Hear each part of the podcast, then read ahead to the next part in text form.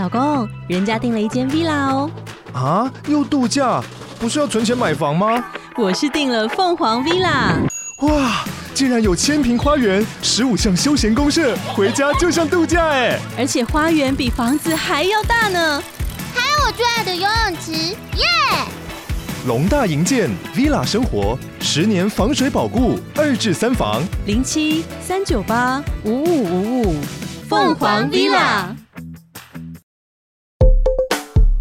Hello，你好吗？欢迎收听老周的 Money Talk，我是老周，在这里我们聊一聊钱和财富。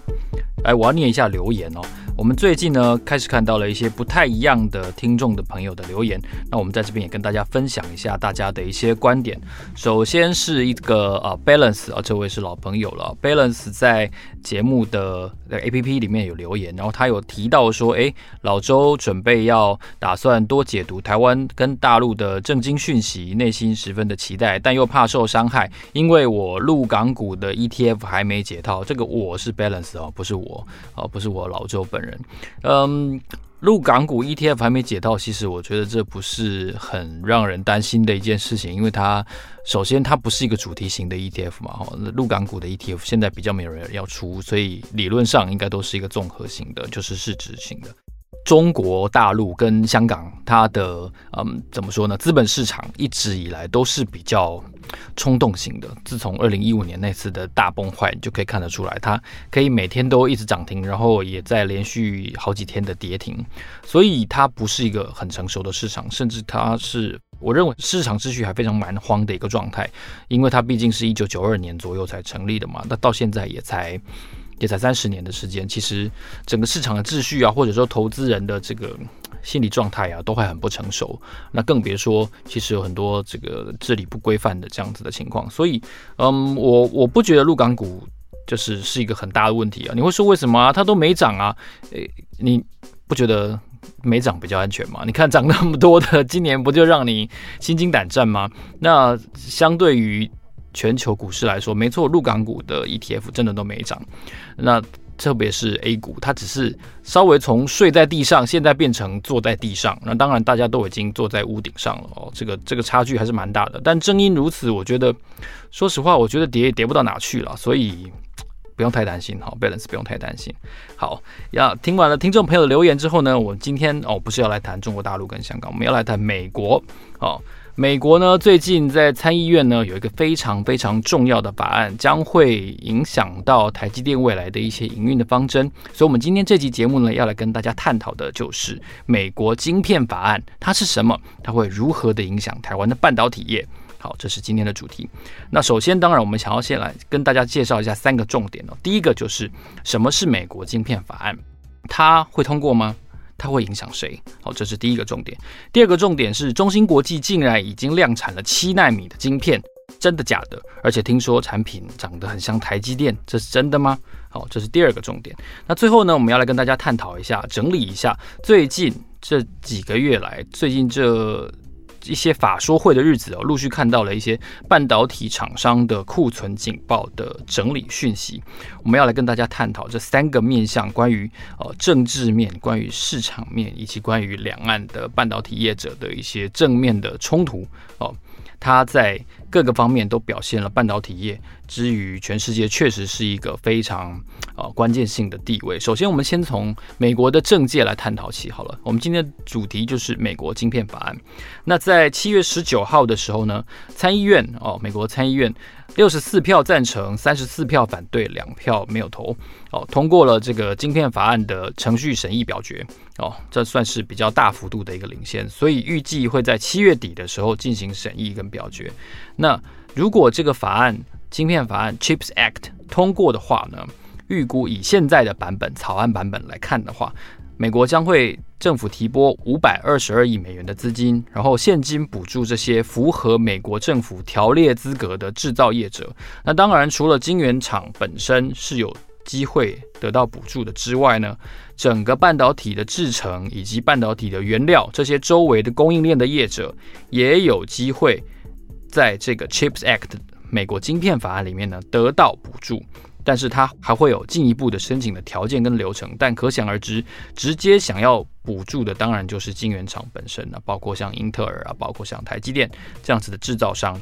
然后呢，这一次除了提拨五百二十二亿美元的资金之外呢，这个晶片法案呢，准备另外要再提拨，就是除了这五百二十二亿之外，另外要再提拨两百四十亿美元，要来为半导体业的制造厂提供百分之二十五退税的投资抵减。哦，也就是说，哦，我的理解是，哦，如果你投资一百亿。在这个半导体，在美国本土的半导体厂的话呢，那也许可以有百分之二十五的投资抵减，可以认为退税哦。这个总额是两百四十，所以五百二十二亿美元的补助加上两百四十亿的。这个退税哦，加起来大概是七百多亿美元哦。那你可想而知，这个当然整体的目的就是要吸引更多的半导体业者，除了台积电之外，还有它的供应链，因为台积电不可能孤身直接到美国去嘛，它需要一些合规的哦，它认证合可的这样子的供应商跟它的服务商。在它的周围形成一个良好的生产基地，就好像在台中、台南跟在新竹，还有未来的高雄是一样的道理。那其实我们回顾一下，其实美国对于半导体产业的补助计划，其实这个思路从拜登上任的时候到现在，其实一直都有这样子的呼声。现在美国的商务部长 Raimondo 他也说了，美国的这个半导体的晶晶片的供应安全，它不是拿来议价的一个筹码。这句话讲得很重哦，就是说这是必须维护的、必须加以确保的哦。美国重要的国安的事项，它不是拿来谈判的筹码。所以看起来呢，这个参议院不管通过什么版本，但看起来关于晶片供应的安全性这件事情，以美国人的解读来说的话，他们要透过立法的这样子的形式来确保。好，那我刚才提到啦，六十四比三十四哦，那这个参议院虽然说。这个民主党是多数党，但是他们还没有达到一个绝对的多数，所以他势必要拉拢一些共和党的参议员跑票，然后来支持他这个版本的晶片法案。假设我们看到一个版本，不管是不是现在看到的这个版本的五二二加二四零这样子的的的金额，但看起来美国双方的两党哦，对于晶片的供应，或者说对于所谓半导体是国安这个口号。是有相当程度的认可，才会得到六十四比三十四这样子的结果嘛？因为呢，如果说半导体产业的研发啦、生产啦，能够完全在美国的境内哦供应的话呢，这就是他们所谓的嗯大美国制造的这个形象的回流吧。不不过当然你别忘记了，这个张忠谋先生呢，他其实有提到，他说这样子的一个思路是。成本非常高的，然后它是不太效率的哦。虽然美国是希望提出一些资金的补助，但是张仲谋一再的强调这件事情有一点违反生产秩序，然后呢，它并不利于整个半导体业的秩序。那我们回顾一下拜登上任以来对于半导体这件事情，之于国安的。种种的推动的行动，其实他在二零二一年去年初的时候，他有一个国防预算案，里面有提到准备要对半导体业来进行补助，但当时没有列出明细，也没有准备好详细的资金，所以资金是没有提到的，也没有提拨来动用。到了今年呢，开始通过了相关的法案，一个叫做 USICA USICA，然后另外一个呢是 America Compete Act，就是美国竞争力法案。准备要来提拨相关的资金了，但是你也知道，就是跟台湾的蓝绿恶斗很像哦，就是美国的参众两院呢，目前对于半导体业这件事情相对是有共识的。但除了这个之外呢，拜登提出了一个税改的方案，对不对？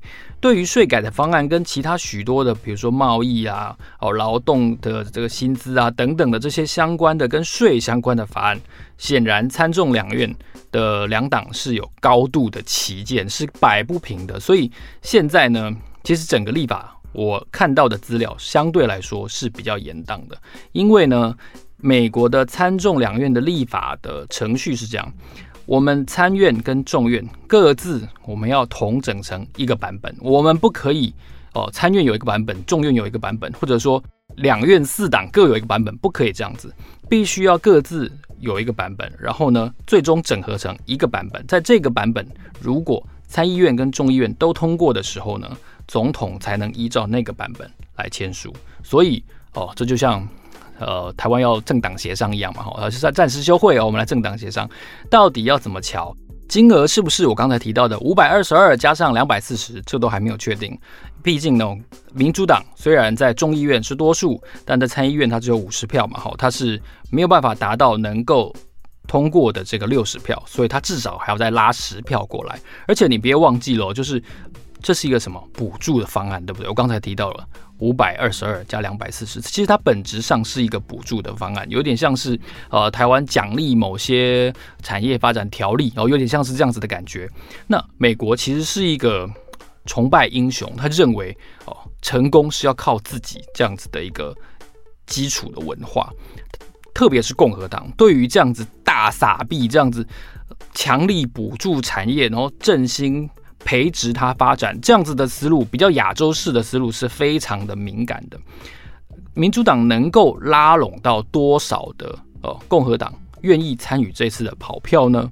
这是一个我觉得存疑的问题哦，因为这是共和党这个根深蒂固的跟民主党比较不一样的思维。民主党崇尚的是大政府，那共和党崇尚的是小政府。他希望商界的文化的力量能够自己。成长起来，当然了，这意味着说，诶，比如说 Intel 就靠自己喽。但 Intel 真的能靠自己得到所谓的美国本土制造，确保哦美国的这个半导体国家安全吗？这当然就是双方必须要认知，而且必须要解决的旗舰哦。所以这件事情，美国的晶片法案接下来很快的会生效。当然了，我们也必须说。去年台积电二零二一年的资本支出好像我记得是三百亿吧，那今年好像上限是四百四十亿吧？哦，三百亿哦，四百四十亿，光台积电一家而已哦。那刚才我提到这个晶片法案，它要现金补助多少钱？五百二十二亿，哎，它分给全部的人呢，它不是不是一家独得哎，不是那个大乐透头奖哎。那五百二十二亿，假如说台积电也要，三星也要。Intel 也要，我们就不谈其他的这个供应链的厂商，光这三家，那一家能分到多少？一百，好不好？两百，好不好？那 跟台积电本身自己已经准备批准的资本支出就有差距啦。所以，其实这个法案，其实你单纯听那个数字听起来很大，但是你再回顾一下，跟台积电的这个本身的资本支出相比，好像又不是那么大。所以，这能不能够哦提供一个足够的诱因呢？哦，这可能。这对三家晶圆的厂商的巨头来说，也许是另外一层的考量了。所以，晶片法案，我相信是接下来会发酵的一个相当重要的一个政治面的因素。好，我们谈完了晶片法案之后呢，我们来看一下哦，两岸的晶圆代工业者的这个间接的这个彼此的碰撞跟竞争是什么呢？哦，就是中芯国际。中芯国际呢，在最近的一段时间呢，突然间又走红了，在市场上的消息又出现了不少。那特别是一个。市场的 rumor 就是一个消息哦，就是有一家这个那个半导体业的分析公司，美国的分析公司叫 Tech Insights，这个简称呢 Tech Insights 叫做 TI，好，跟德仪一样 TI。那 TI 就发表了一个报告哦，他说呢，中芯国际已经向一家比特币挖矿的晶片公司交货了一批七纳米制成的挖矿晶片，七纳米是这个报道的关键字。为什么呢？因为在这之前。大家全市场业内或者说投资人或者是法人分析者一致认定，中芯是没有能力，也还不到那个制程的掌握，还没有跨入先进制程。那台积电现在定义的先进制程是什么呢？就是七纳米以下的制程。大家都认为中芯还没有办法做出七纳米，它现在还停留在十四纳米，是它完整成熟的技术。可是呢，这个 TI 这家呃咨询公司呢，它的报告里面就写到，他们去分析了一家公司挖矿晶片公司叫 Minerva 哦，Minerva 呢，它在它网站上面的七纳米晶片，他说是二零二一年七月量产的，但这个 Minerva 它没有说这个晶片的制造厂是谁。但是 Tech Insights 呢，去分析它晶片的这个结构之后呢，意外的发现这家公司是。中芯国际的客户，换句话说，Minerva 展示的七纳米晶片很可能就是来自中芯国际。然后呢，这个消息很快的就传开了，因为这打脸了大家的猜测，就啊，怎么可能中芯有能力已经做到七纳米了？哦，这个受到美国的制裁的关系，中芯的技术，大家是存疑的，可能还停留在这个这个成熟的制程哦，这是大家以往的认知。但是这个 TI 的这个研究报告呢，反而让大家非常的震惊，而且它暗指就是中芯国际的这个产品的相似度极高。所以呢，很可能会再次跟台积电发生一个呃制裁权上面的纠纷。其实回顾过去，台积电两次告过中芯，然后最终的和解发生在二零零九年哦，这个距离现在时间都有相当长的一段时间，所以可能很多听众朋友不知道台积电跟中芯曾经有过这样子的法律大战。那中芯当时跟台积电最终和解的条件。就是他让予了百分之八的中芯的股权，然后同时呢，他也提出了两亿美元的赔偿。嗯，用一个比较显明、简明的嗯形容词的话，就是中心割地赔款，然后换取了和解。那台积电在这次的制裁权的战争当中，显然是获胜的。不过这一次会不会因为这一份 Tech Insights 的报告，再次让双方掀起一个制裁权的战争呢？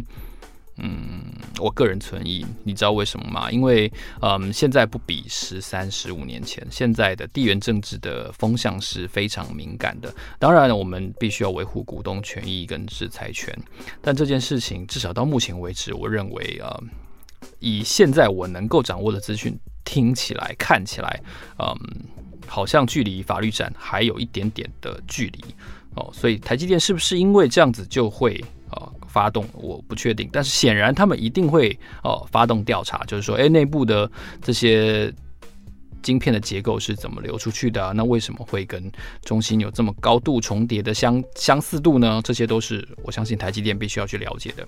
其实，在这之前呢，其实中芯的 CEO 梁孟松他之前就有说过，说其实。中芯的二八、十四跟十二纳米跟 N 加一，其实都已经进入量产了。然后他当时也提到说，其实七纳米的制程也接近完成，预定二零二二年可以投入风险量产。我不确定什么叫风险量产，但是我们知道的是说，以前我们的认知为什么认为说台积电中呃台积电、三星跟 Intel 只有这三家可以进行先进制程，是因为只有他们有能力哦。掌握 EUV 的这个先进制程的技术，EUV 就是这个极紫外光嘛，吼。那中芯手上的机械不是 EUV，因为被呃艾斯摩尔受到美方压力的关系，他没有办法卖 EUV 给中芯国际，他手上只有 DUV，DUV 呢，A B C D 的 D 就是深紫外光的这个。这个叫什么？石刻机、光刻机，双方的这个成本跟结构，还有双方的制成的技术是有差别的。EUV 还是比较先进的。那可是别忘记了，其实 DigiTimes 有提到过，就是说之前台积电的这个研发大将哦，这个林本坚他就有提到，林本坚先生他就有提到说，这个半导体的微影的技术跟产能的投资成本是非常高的。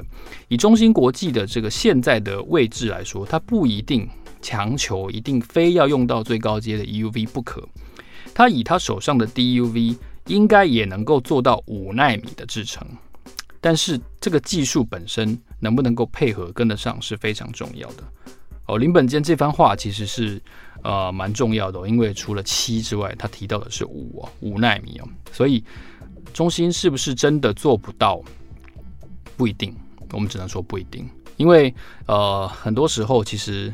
大家有没有看过，在一些谍报片啊，在一些军事片上面有出现过一个名词，叫做逆向工程哦。比如说以前的苏联，它有一些飞行员叛逃哦，他就把他的战斗机开到日本或者是开到欧洲，然后呢，哦，美国跟欧洲跟日本的军方呢，自卫队呢，就把这个战斗机呢整架。哦，完整的拆解，然后零部件不只是大部分解，它是完全的拆解，然后去仔细的分析它的材料哦，然后它的组成、它制成的顺序是什么，然后就完全掌握了要做出这样一架战斗机或者说是喷射机，它需要的工具是什么？那当然最有名的例子其实就是原子弹了。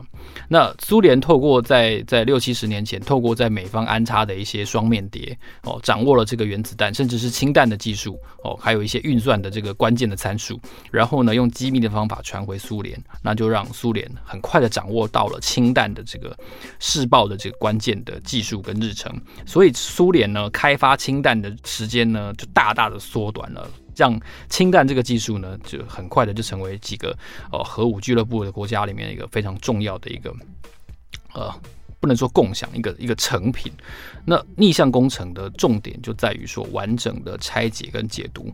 所以这件事情哦，除了台积电跟中芯之外哦，其实嗯，台积电的技术，我相信大家一定都是非常感兴趣的。但是因为毕竟机器即使一样，但是为了避开对方的一些专利啊，哦，一些制成的技术，一定会在某些程度上面哦，做一些细微的修改。这是我相信，呃，即便是中心也一定会知道应该要怎么做的一个重点。所以逆向工程其实是嗯，一定会做的，但是不可能照抄的完全一样，因为这是再再笨的业者也不可能去犯的一个错误。大家应该要理解一下，台积电跟中心现在发生的呃一些。市场上的传言来自于双方产品好像高度重叠这一份报告。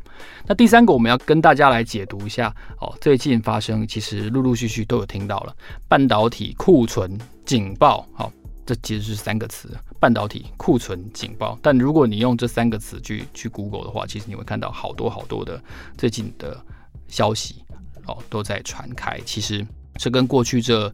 嗯，一年半以来的市况可以说可以说是相反的。你也可以说这是一个审判日嘛，Judgment Day。因为补库存，这是我们从疫情发生到现在最最听到最多的一个词。那补库存总有一个上限吧？我我我家小孩上视讯课程，买完平板买一台笔电。我不太会买更多东西嘛，即便有补助，即便有换机的需求，但它总有一个上限，所以不可能无止境的补库存，这是大家应该有的共识。正因如此，过去这两年半以来的一个全世界，呃，从下游到上游哦，从制造哦，原物料哦，半导体的供应商共同喊的一句话：补库存，终于看到了尽头。那这个尽头呢？啊。压力山大哦，非常巨大的调整库存的压力终于浮现了。我们跟大家稍微报告几个我们看到的厂商现在做了哪些哦，这个调整库存的动作。首先是 NVIDIA，NVIDIA 呢准备把它的次世代的这个旗舰显卡呢延后一个月开卖。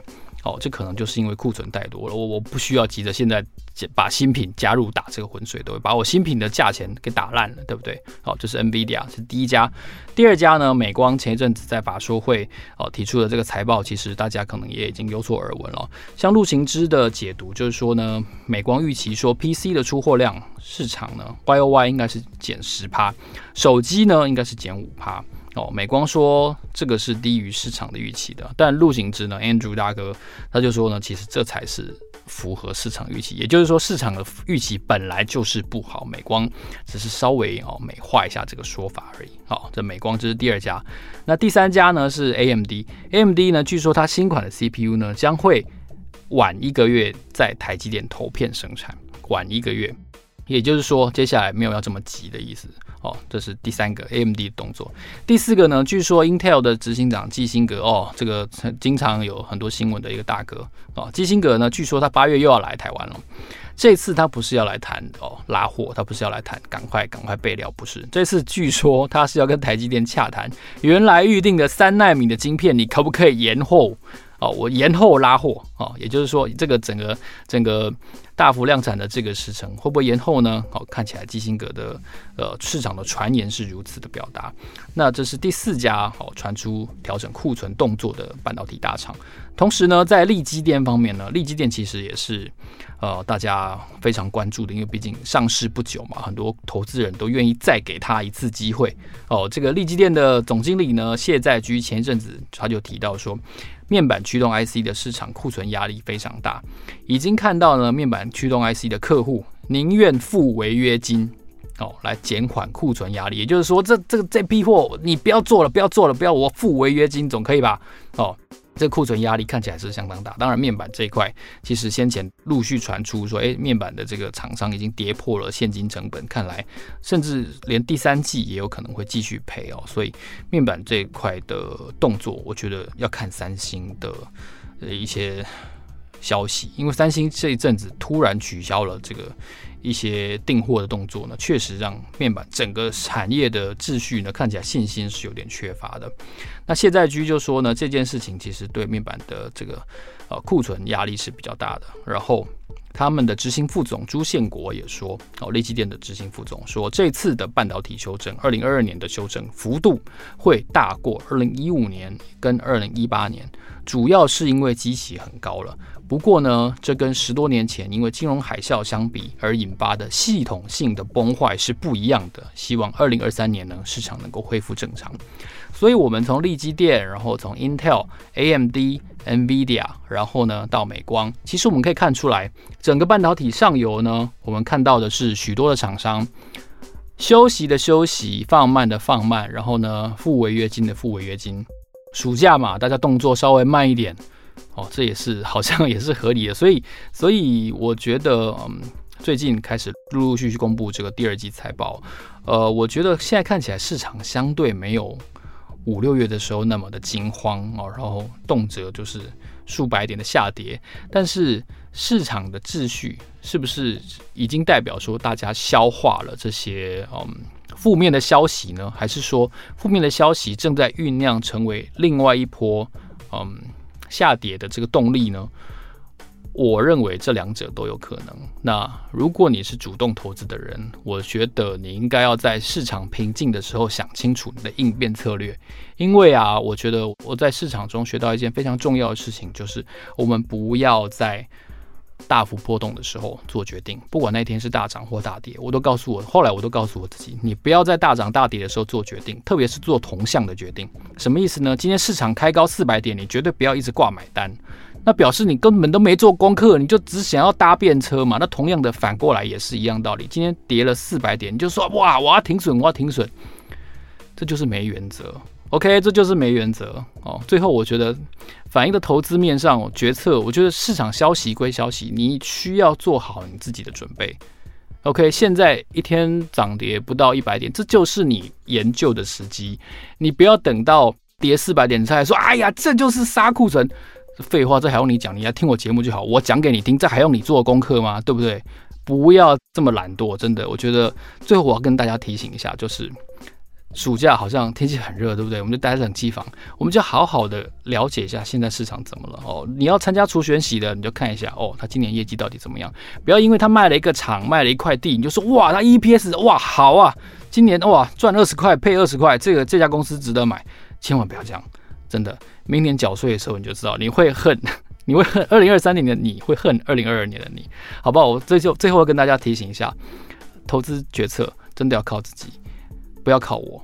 也不要靠任何一个想要试图影响你决策的人，因为那钱是你的，只有你可以替自己负起责任，好吗？好，如果你喜欢本期节目的话呢，欢迎你在 First Story 的 APP，还有在 Apple。的 Podcast 给我们按五颗星，留下评论，告诉我你听完本集节目之后的一些心情、一些感想哈。然后呢，嗯，你还想要听到什么样的人物的访谈，或者是我分析什么样的商业的市场的讯息哦，都欢迎你提出意见。好，老周的 Money Talk，让我们下集见，谢谢，拜拜。